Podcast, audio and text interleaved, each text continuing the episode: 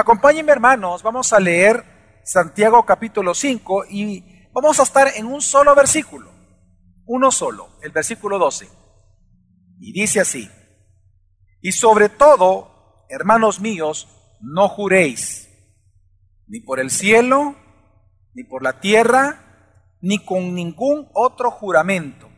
Antes bien sea vuestro sí, sí, y vuestro no, no, para que no caigáis bajo juicio. Historiadores aseguran de que hubo un momento en que la cultura occidental se distinguía de las otras culturas porque había un consenso convencional de que todos debían de decir la verdad siempre. Hubo un tiempo en donde la verdad era valorada como tal y la búsqueda era sobre la verdad, sobre conocer la verdad, leer la verdad, hablar la verdad, vivir la verdad. Pero lamentablemente hoy no es así. La mentira actualmente es aceptada como una virtud, en donde un estudio llevado a cabo por unos científicos de las universidades de Oxford de Alto en Finlandia y de la Universidad Nacional Autónoma de México afirman que las mentiras piadosas y las mentiras pequeñas, como ellos lo llaman, son buenas para la sociedad. En el estudio ellos dijeron, ocupando un modelo matemático y estadístico, concluyeron que las mentiras piadosas o las mentiras pequeñas son necesarias, dicen ellos, para la formación y la consolidación de las comunidades. Esto está lejos mucho, muchísimo de la verdad. Pero hoy en día, este estudio es un reflejo de que la mentira realmente ahora se considera una virtud. De tal manera que ellos dicen que para que una sociedad y una familia crezca y se conforme como tal, es necesario mentir. Realmente este estudio lo único que demuestra es que hay una crisis con la verdad a nivel mundial. Y esta crisis de la verdad realmente siempre ha atentado a la iglesia, si vemos la historia. De hecho, en el tiempo de Santiago, que es la carta que estamos estudiando, existía entre los judíos, fíjese bien, primero entre los judíos, no en el cristianismo, primero en el judaísmo, existía un sistema de juramento usado para ocultar las malas motivaciones de una persona y así mentir de manera justificada.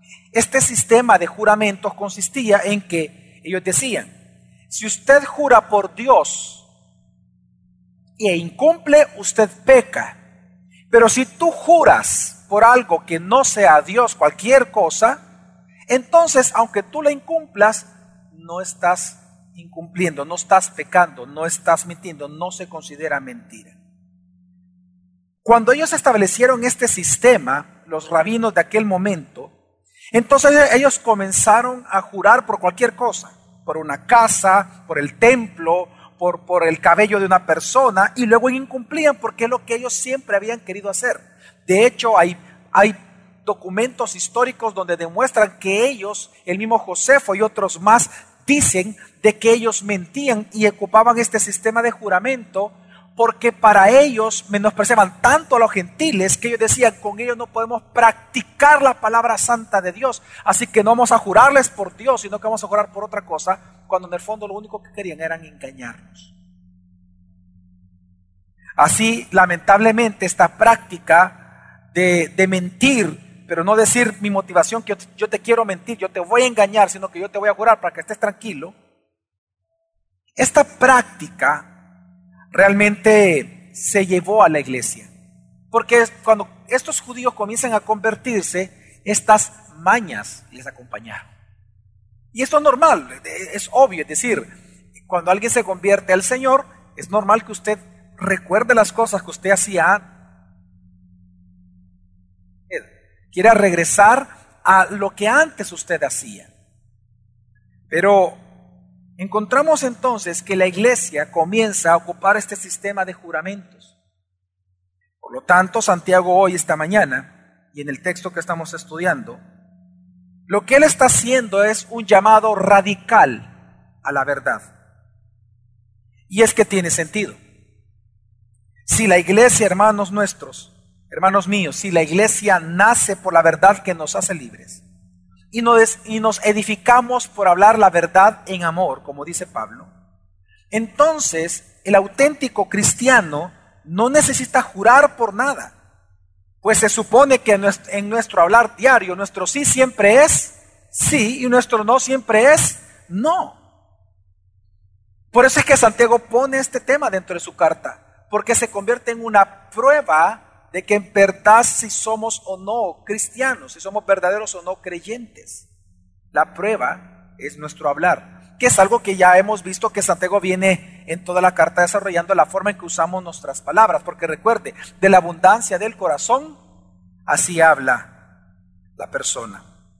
Así que en este texto, en este único versículo, nosotros vemos tres partes que componen este llamamiento a la verdad que está haciendo Santiago. La primera de ellas, vamos a ver, es la restricción que él pone. La segunda es la instrucción que Dios entrega. Y número tres, el motivo de ambas. Así que vamos a ver en primer lugar la primera parte y es la restricción. Y dice así el versículo una vez más al inicio. Y sobre todo, hermanos míos, no juréis, ni por el cielo, ni por la tierra, ni con ningún otro Esta frase, sobre todo, hay que aclararla porque pareciera ser como que el tema más importante de toda la carta es este, por la frase está sobre todo. Pero realmente la palabra significa pero ahora, es decir, que él va a cambiar radicalmente el tema que predicamos la semana pasada y ahora va a introducir un nuevo tema. Y este tema es no jurar por nada en absoluto no jurar. Entonces, interesante que dice, y por tanto, por sobre todo, y luego dice, hermanos míos. Una vez más, vemos acá Santiago dirigiéndose a los cristianos, es una carta para la iglesia, pero a la vez vemos nosotros una actitud de compasión. Vemos en sus palabras, en su conclusión, ya va concluyendo su carta, por lo tanto, en este cierre que él está haciendo, vemos el amor y la compasión que Santiago tiene después de exhortarlos muchísimo la compasión que tiene para que ellos vivan para el Señor. Este versículo es bien importante porque lo que él está buscando muy probablemente es animar a los auténticos cristianos a hablar siempre la verdad. recordemos que el uso de nuestra lengua va a sacar a la luz si en verdad somos hijos de Dios o no somos hijos de Dios. Una vez más, de la abundancia del corazón habla la boca. Y luego entonces él dice, no juréis ni por el cielo, ni por la tierra, ni con ningún otro juramento. ¿Qué es jurar, hermanos? Jurar es una promesa solemne, es una promesa, pero es una promesa solemne que se hace invocando a un testigo que certifica la promesa o el cumplimiento futuro de la promesa. Normalmente el cumplimiento a un juramento conlleva eh, castigo. Así que, ¿qué es un juramento? Juramento es prometer algo, pero se le dice juramento porque lo que usted hace es invocar a un testigo de que certifica, no solamente que usted está prometiendo algo, sino que él está certificando de que usted va a cumplirlo en el futuro. Entonces, no vamos a negar, hermanos, porque hay que aclarar a qué se refiere Santiago con no juréis ni por el cielo, ni por la tierra, ni con ningún otro juramento. Los judíos practicaban el juramento y otras sociedades y otras culturas de la época practicaban los juramentos en el momento en que no habían contratos escritos. Entonces el juramento era importante porque se traía un testigo de que en este convenio comercial, por ejemplo, las partes se iban a respetar. Así que de alguna manera se convirtió en algo normal y muchas veces era necesario el juramento. Pero incluso el juramento en la Biblia, recordemos que fue un invento de Dios. Cuando Dios, por ejemplo, usted recordará, le da la promesa a Abraham de que le daría descendencia y que su descendencia sería bendita por sobre toda la tierra y traía bendición a toda la tierra, lo que hizo Dios es jurar por sí mismo a Abraham. Claro, al no haber alguien más grande que Dios, Dios jura por sí mismo, porque Él es lo más grande que existe. Por lo tanto, vemos nosotros de que Dios mismo, por misericordia, y lo dice el autor de Hebreos, que Dios jura por sí mismo cuando Él da una promesa, pero el autor de Hebreos es espectacular porque Él dice, Él no lo hace porque Dios necesita jurar algo a nosotros. Él lo hace, dice el autor de Hebreos, porque somos nosotros los que necesitamos por nuestras dudas ver el juramento de Dios. En todo caso, dice el autor de Hebreos, y esta es la palabra que ocupa, lo hace por misericordia a nosotros. Así que Dios establece el juramento en la escritura. Ahora bien, luego vemos en el tiempo de Moisés, en la ley, de que Dios sí le ordenó jurar a los seres humanos, a su pueblo, oiga, Dios en la ley les ordenó que si algún día ellos iban a jurar, solo podían jurar por el nombre de Dios. O sea que, y lo digo esto porque no siempre fue una prohibición jurar en el nombre de Dios. Y lo estamos estableciendo para entender qué está diciendo Santiago. En la ley, por ejemplo, leemos en Deuteronomio 10:20 que dice así, temerás al Señor tu Dios, le servirás, te allegarás a Él y solo en su nombre jurarás. Este mandamiento fue tan impactante que, por ejemplo, vemos después de la ley a personajes importantes en la Biblia hacer muchos juramentos. El juramento en el nombre de Dios es bien común en el Antiguo Testamento. Por ejemplo, vemos en Josué, en Josué capítulo 2, vemos a los espías de Israel jurándole a Raab que la iban a proteger cuando atacaran a Jericó. A Raab la prostituta. Luego vemos, por ejemplo, a David. David juró varias veces. David juró en el nombre de Dios. A Jonatán le juró, ¿se acuerdan ustedes? A Jonatán, su amigo. A Saúl, a Simeí. Es más, le juró a Dios mismo, el rey David.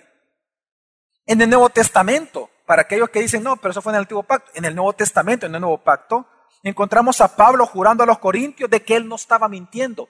Y vemos incluso en el, en el Apocalipsis a un ángel jurándole a Juan que el rollo que él iba a comer, todo lo que estaba escrito ahí, que, iba, que le sabía miel, todo lo que ahí estaba escrito, se iba a cumplir. Y pone el nombre de Dios como testigo de que todo se iba a cumplir. El ángel jura en nombre de Dios.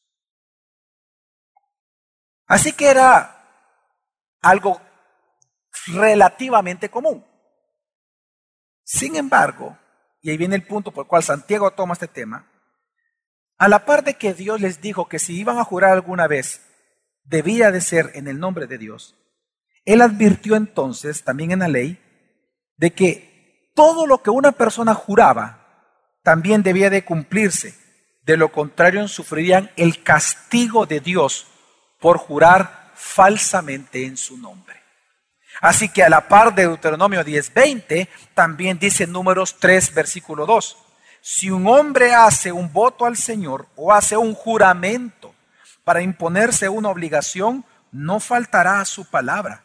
Hará conforme a todo lo que salga de su boca. Pero ¿qué pasa si no lo cumple? Levítico 19, versículo 12. Y no juraréis en falso por mi nombre, profanando así el nombre de tu Dios, yo el Señor.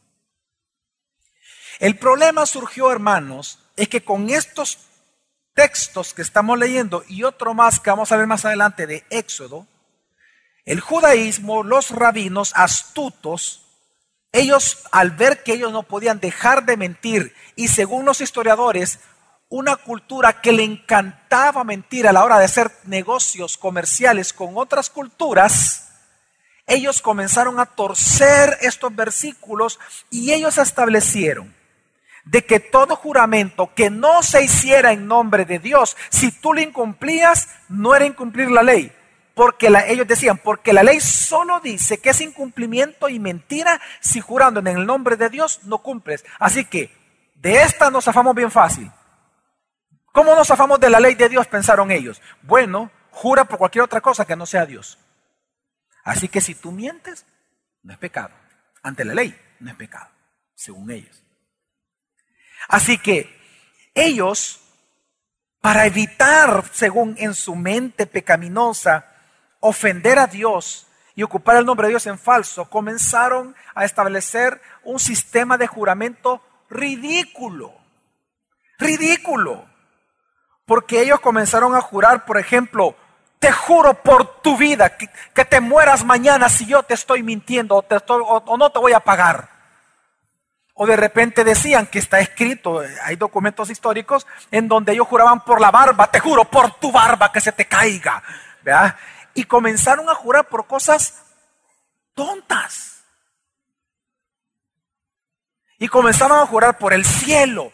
Y comenzaron a jurar por el templo, por el tesoro del templo, etcétera, etcétera.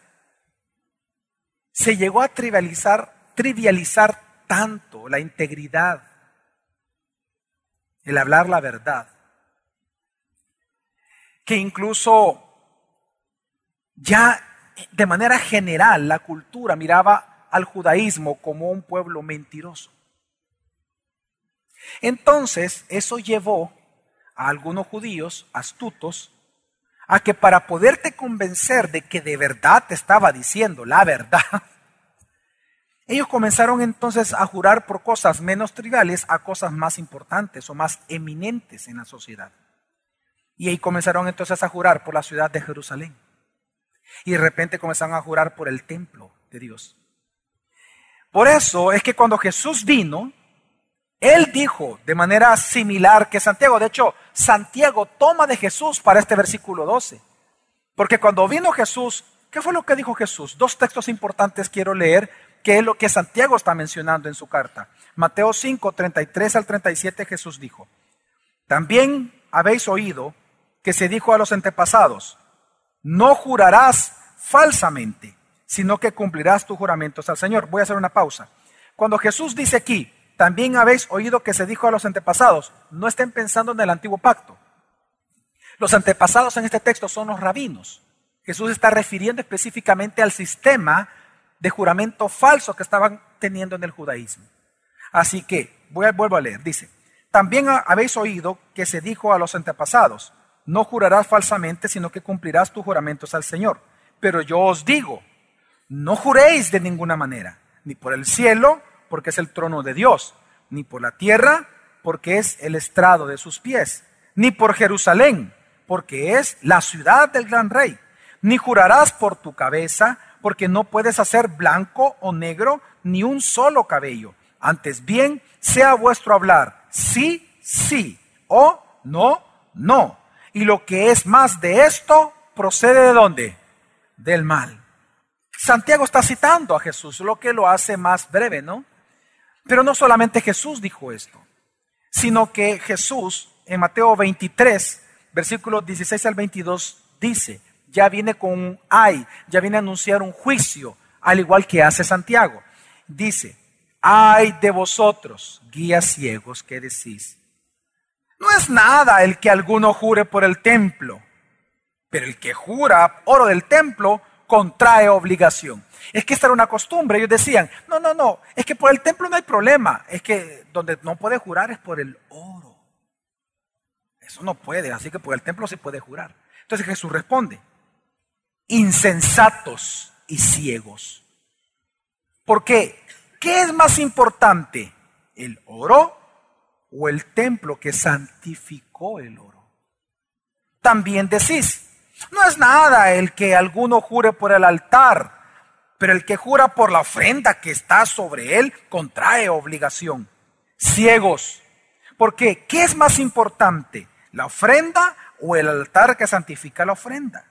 Por eso el que jura por el altar, jura por él y por todo lo que está sobre él. Y el que jura por el templo, jura por él y por el que en él habita. Y el que jura por el cielo, jura por el trono de Dios y por el que está sentado en él.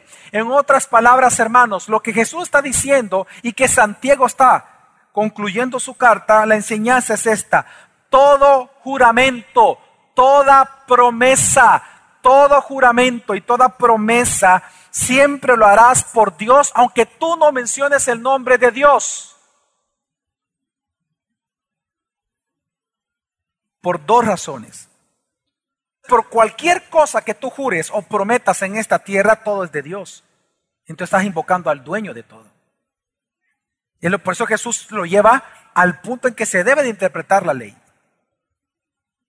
Y en segundo lugar, tú estás invocando a Dios cuando tú prometes algo y juras algo, porque Él es lo más grande que existe. Por esa razón es que Jesús dijo esto y por lo tanto Santiago entonces dice, no juréis ni por el cielo, ni por la tierra, ni con ningún otro juramento. Porque hermanos, te voy a explicar cuál es el peligro y cuál es el, el riesgo y, y, y, y lo arriesgado en general que es en sí el jurar o el prometer cualquier cosa. Cada vez que tú estás jurando o prometiendo, lo que tú estás haciendo es poniendo a Dios de testigo de lo siguiente. Tú estás diciendo, tú estás poniendo a Dios de que Él está atestiguando en ese momento, número uno, de que en tu corazón tú tienes una correcta motivación para prometer lo que estás prometiendo. Número dos, Él está siendo tu testigo de que tú realmente vas a cumplir eso. Y número tres, que es lo más peligroso, tú estás poniendo a Dios por testigo de que lo que tú has dicho, eso va a suceder como que si tú supieras lo que va a pasar mañana. Y eso es arrogancia. Ya lo vimos hace dos fines de semana atrás. El problema cuando uno jura y cuando uno promete algo es que Dios está de testigo, tú estás ocupando a Dios, estás llamando, invocando a Dios como testigo, eso es lo arriesgado de jurar y eso es lo arriesgado de prometer. Miren hermanos, un caso clave para entender todo esto es el matrimonio. Cuando tú te casaste, tú hiciste un pacto, es un juramento solemne, trajiste testigos. Por eso es que el divorcio se considera, fuera de los dos casos que lo permite la escritura, se considera pecado. Porque realmente es un juramento solemne. Pusiste a Dios por testigo que ibas a respetar a tu esposa y a tu esposo.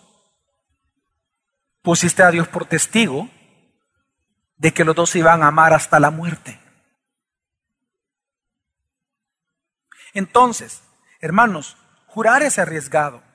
En el capítulo 4 de Santiago, Santiago dice que tú y yo no sabemos cómo será nuestra vida, cómo será nuestra vida mañana, porque solo somos un vapor que aparece por un poco de tiempo y luego qué? Se desvanece, dice Santiago. Si nosotros no tenemos el control o el poder de controlar lo que va a pasar en el futuro, ni tenemos el poder de evitar pecar, entonces cada vez que tú juras, estás jurando en falso, porque tú no sabes lo que va a pasar mañana. Por eso Eclesiastés, capítulo 5, versículo 5 al 6 dice, es mejor que no hagas votos, o sea, es decir, es mejor que no prometas nada a que hagas votos y no los cumplas. No permitas que tu boca te haga pecar y no digas delante del mensajero de Dios que fue un error. ¿Por qué ha de enojarse Dios a causa de tu voz y destruir la obra de tus manos? Exactamente el tema de Santiago.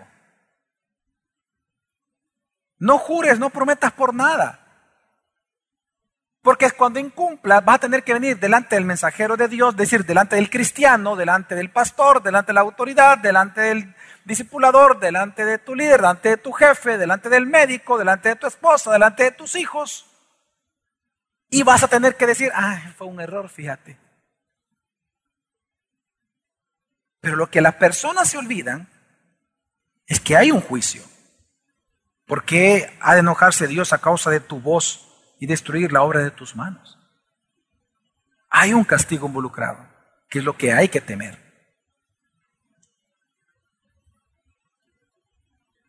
Así que, esta es la advertencia. No juréis por nada. Ni por el cielo, ni por la tierra, ni por nada, porque todo es de Dios. Al jurar por algo, prometer por algo, lo haces por Dios. Así que una vez él da, la, él da la advertencia, ahora viene a dar la instrucción. ¿Cuál es la instrucción? Versículo 12, parte B. La instrucción es, antes bien, sea vuestro sí, sí, y vuestro no, no. Obviamente usted puede reconocer que son las mismas palabras de Jesús que leímos en el Sermón del Monte de Mateo capítulo 5. Entonces, Santiago ahora va al punto de toda la carta, hermanos, que los auténticos cristianos no necesitamos jurar porque nuestro sí siempre es sí y nuestro no es no. Y la razón de eso es porque nosotros no solamente sabemos de que la verdad nos hizo libres, sino que también sabemos, por lo que dice la Escritura, que cuando nosotros hablamos la verdad todo el tiempo, nos edificamos en esa verdad dicha en amor. El cristiano vive por la verdad, vivimos en la verdad, nos edificamos en la verdad. Por tanto, ¿qué es lo que hablamos los cristianos? La verdad. En eso nos deleitamos, en la verdad. Aunque eso nos costara la vida. Aunque eso represente un costo para nosotros. Hablamos la verdad.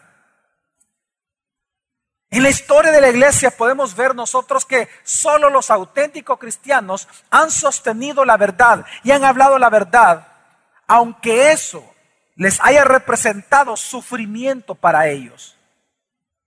¿Por qué? Porque ese es el camino del Evangelio. hablar la verdad, aunque representa un costo alto a nuestra vida.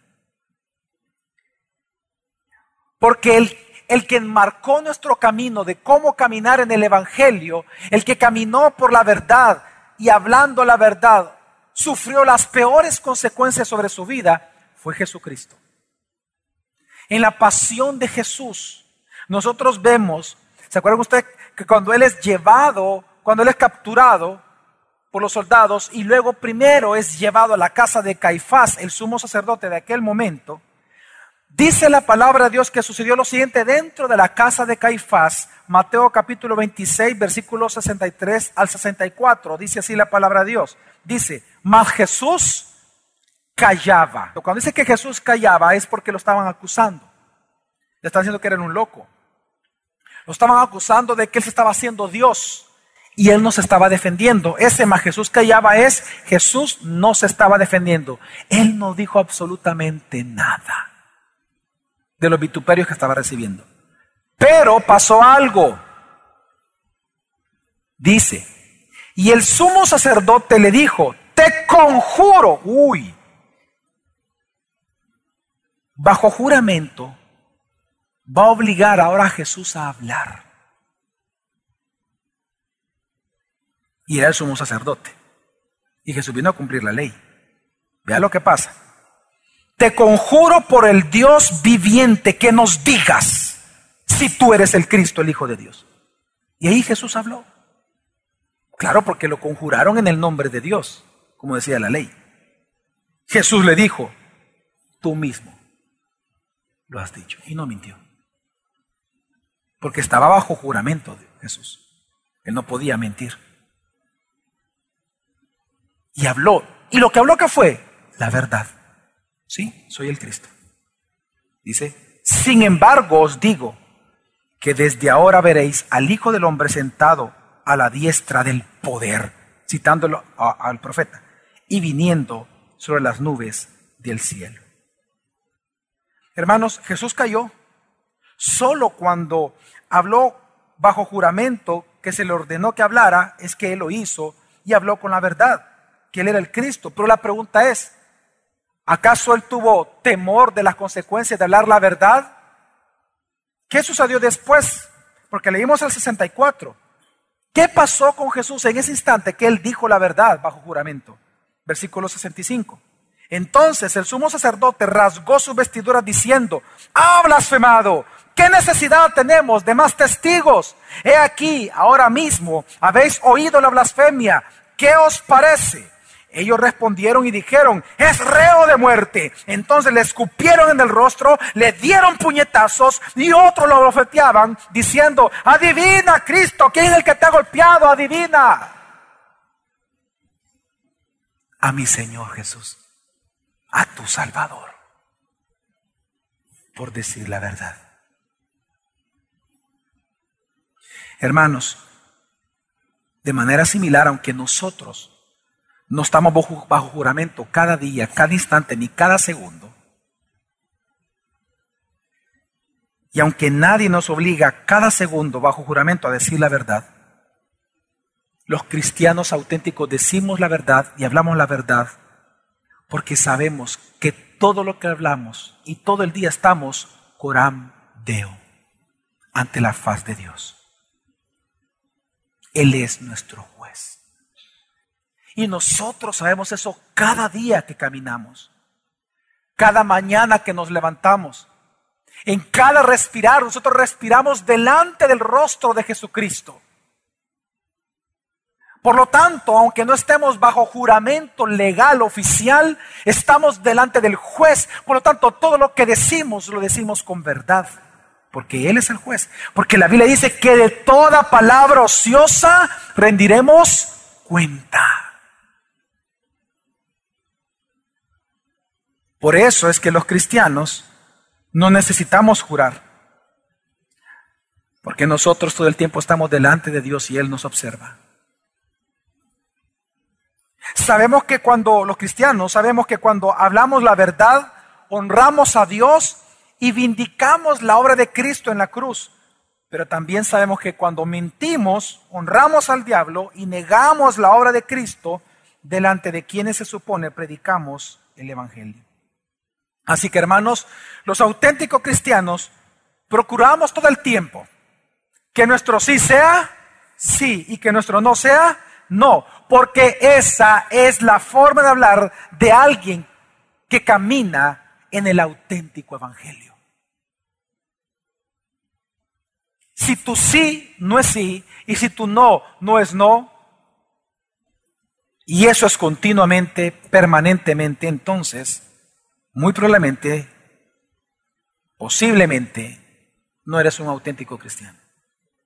Porque el auténtico evangelio nos lleva a vivir que nuestro sí sea sí y que nuestro no sea no. Porque ese es lo que el camino que nos dejó nuestro Salvador y Redentor Jesucristo. Es bien triste que aquí en El Salvador por eso a los cristianos ya no les creen.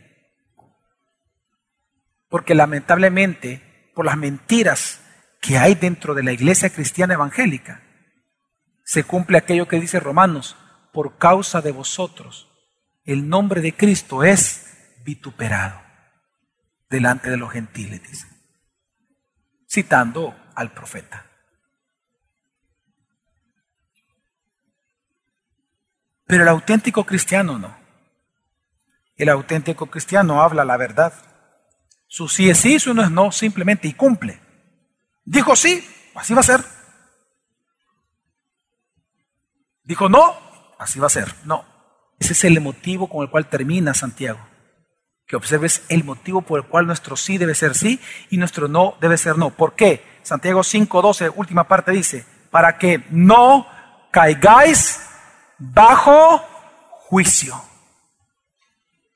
Y te voy a explicar esto porque requiere explicación. La palabra juicio que está ocupando aquí Santiago es la palabra condenación cuyo uso exclusivo de esta palabra en el Nuevo Testamento es para inconversos. está hablando del juicio eterno. Está hablando de la condenación eterna en el lago de fuego. Pero como él, este texto, este versículo, lo comenzó diciendo, hermanos míos, tenemos que entender que él está haciendo una aplicación de esta palabra a los creyentes. Así que hay dos sentidos en el cual este texto, esta parte que dice, para que no caiga bajo juicio, se aplica a los cristianos. Primero de ellos es como disciplina de Dios a sus hijos. Lo que está advirtiendo Santiago es que hasta el día de hoy, al que Dios ama, hermanos, disciplina. Y tú y yo tenemos que tener, tener temor a Dios por su disciplina. En el Antiguo Testamento vemos que Éxodo 27 dice, no tomarás el nombre del Señor tu Dios en vano. ¿Por qué? Porque el Señor no tendrá por inocente al que tome su nombre en vano. Y esto es algo que sucede ya en el nuevo pacto. Tenemos que tener, temer la disciplina de Dios, hermanos. Y el ejemplo clásico e importante es el caso de Ananías y Zafira en, en Hechos capítulo 5, versículo 4. En, bueno, del 1 en adelante. Fíjese bien, ya la iglesia había comenzado. El nuevo pacto había sido inaugurado. El reino de Dios había sido inaugurado en la tierra. Jesús ya había venido, él ya estaba en el cielo y su Espíritu Santo enviado. La iglesia ha comenzado. Pero sucedió un día que viene entonces Ananías, es Ananías un nombre masculino, Zafira era la esposa de Ananías.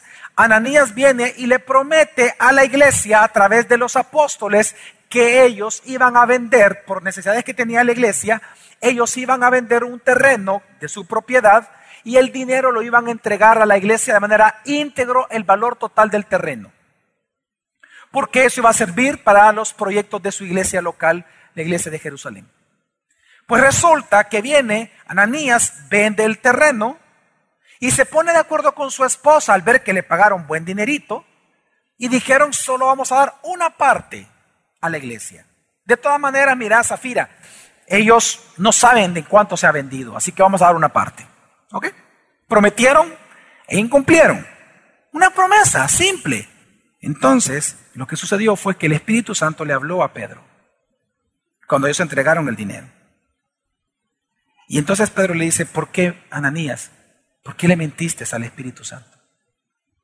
Y en ese contexto llegamos al versículo 4. En el 4 dice, sigue hablando Pedro y dice, mientras estaba sin venderse, ¿no te pertenecía el terreno? Y después de vendida, ¿no estaba bajo tu poder? ¿Por qué concebiste este asunto en tu corazón? Y viene el punto, no has mentido a los hombres, sino a quién? ¿Acaso Ananías hizo un juramento solemne y le dijo, he aquí, yo conjuro, yo pongo por testigo a Dios que voy a dar a la iglesia lo que he prometido? ¿Él hizo todo eso? No. Él, eso fue lo que él hizo. Prometió. Pero el, el principio lo que dice es, cuando tú prometes algo, no se lo prometiste a la persona. Como cristiano, se lo prometiste a Dios.